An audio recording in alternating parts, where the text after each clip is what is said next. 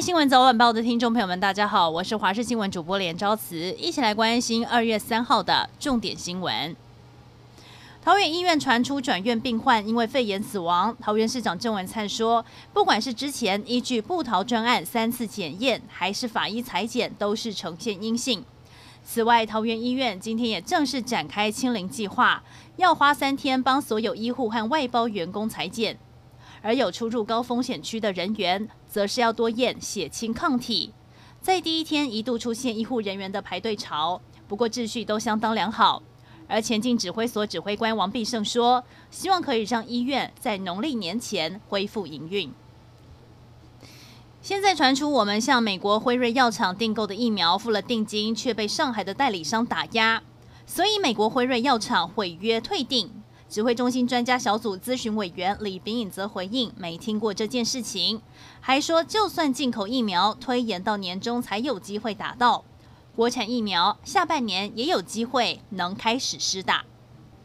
台中市沙鹿区发生了惊恐车祸，一辆轿车被撞击，夹在预拌混凝土车和拖板车中间，车体严重扭曲变形，轿车的后半部像被混凝土车啃咬，几乎成了废铁。消防队员出动器材破坏车体，驾驶被救出时没有了生命迹象，送医急救恢复心跳，但仍有生命危险。警方初步调查肇事原因，两辆大车驾驶的酒测值都是零，疑似是后方混凝土车刹车失灵才会追撞轿车。台中市中山地震事务所昨晚发生了警民冲突，两名东势区地主与十二名声援群众因为重划问题，就怕财团圈地，希望地政所介入帮忙，但没有获得回应，拒绝离开地政所。警察强制驱离，和民众爆发了肢体冲突。前往声援的黎明幼儿园园长林金莲情绪激动昏倒，被紧急送医。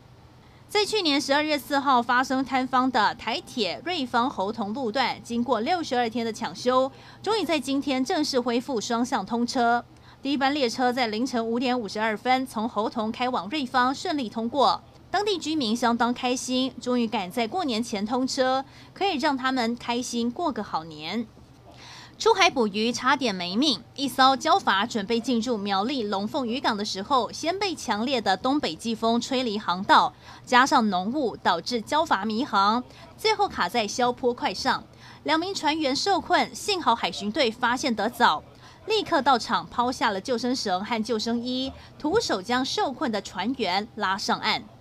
下个星期就是农历春节了，不少人准备要换个新钞过好年，央行也在日前宣布。换新钞从今天开跑，一直到九号，有五个工作天可以换，包括了第一银行、合作金库以及邮局等八个公股行库都可以兑换。不过最夯的一百元只能换一百张，五百元二十张。也因为疫情的关系，今年的换钞要采取十连制，并保持安全距离。